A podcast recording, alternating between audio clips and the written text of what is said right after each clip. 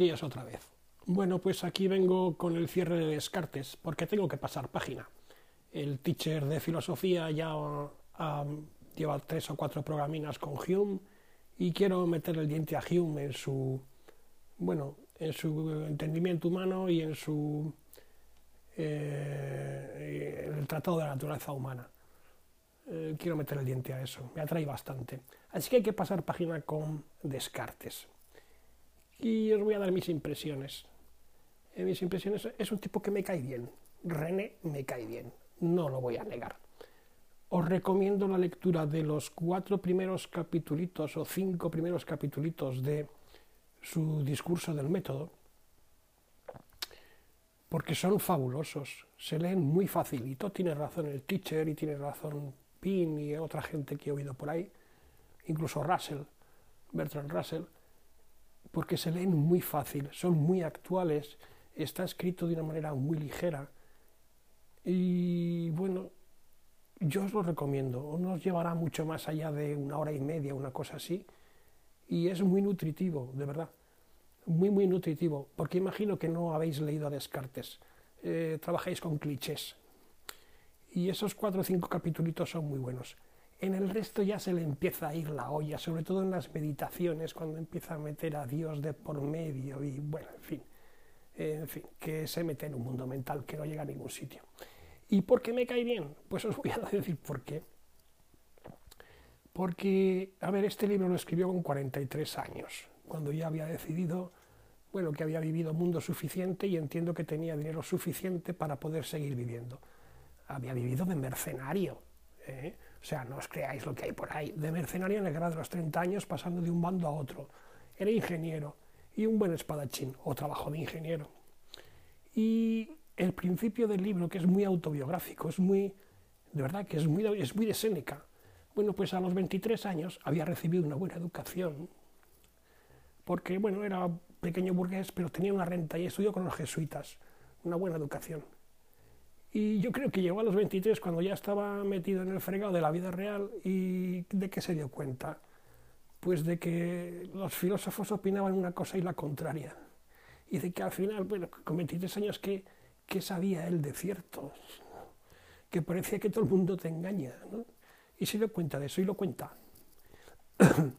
y lo cuenta mm, con toda su mm, mala hostia, con perdón, pues lo cuenta en un prólogo a tres eh, tratados eh, científicos y lo cuenta en francés, no en latín.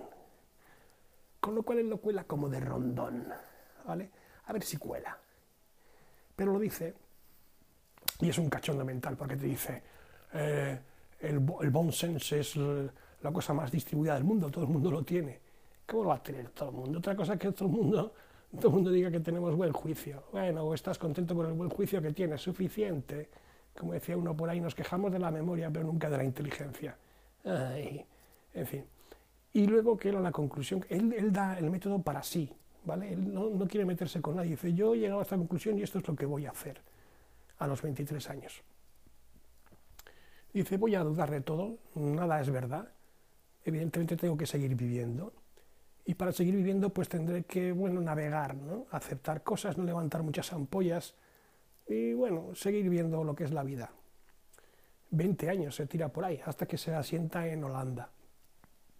Y ya yo, creo que tiene tal, y dice, bueno, pues ya a estudiar un poquito, a trabajar un poquito y dejar la guerra y tal.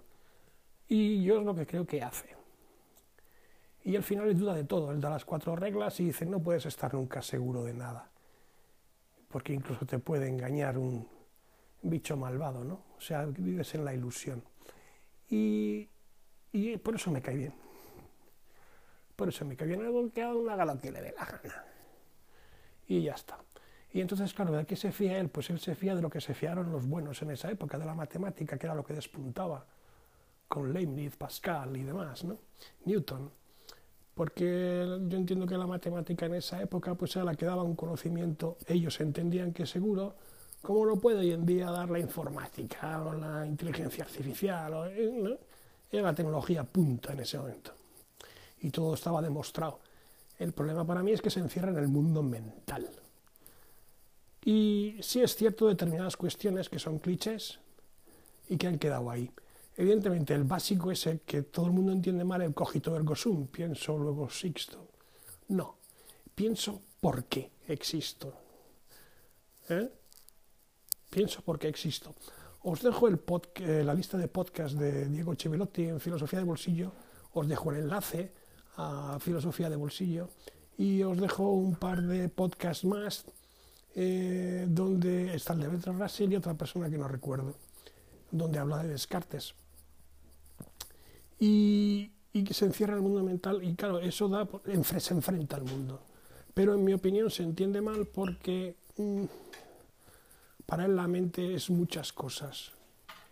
No es una separación mente-cuerpo, la hay, pero es de otro tipo de mente. Él para él las pasiones y los sentimientos y determinado tipo de cosas están incluidos en lo que es el cuerpo. Hay cierta relación, otra no. Somos otra cosa a la que no se llega. El espíritu, el tal, ¿eh? ¿vale? la memoria, otro tipo de cosas que las que no se llega. Por eso yo sé creo que se entiende mal si la gente no lo lee en esas condiciones.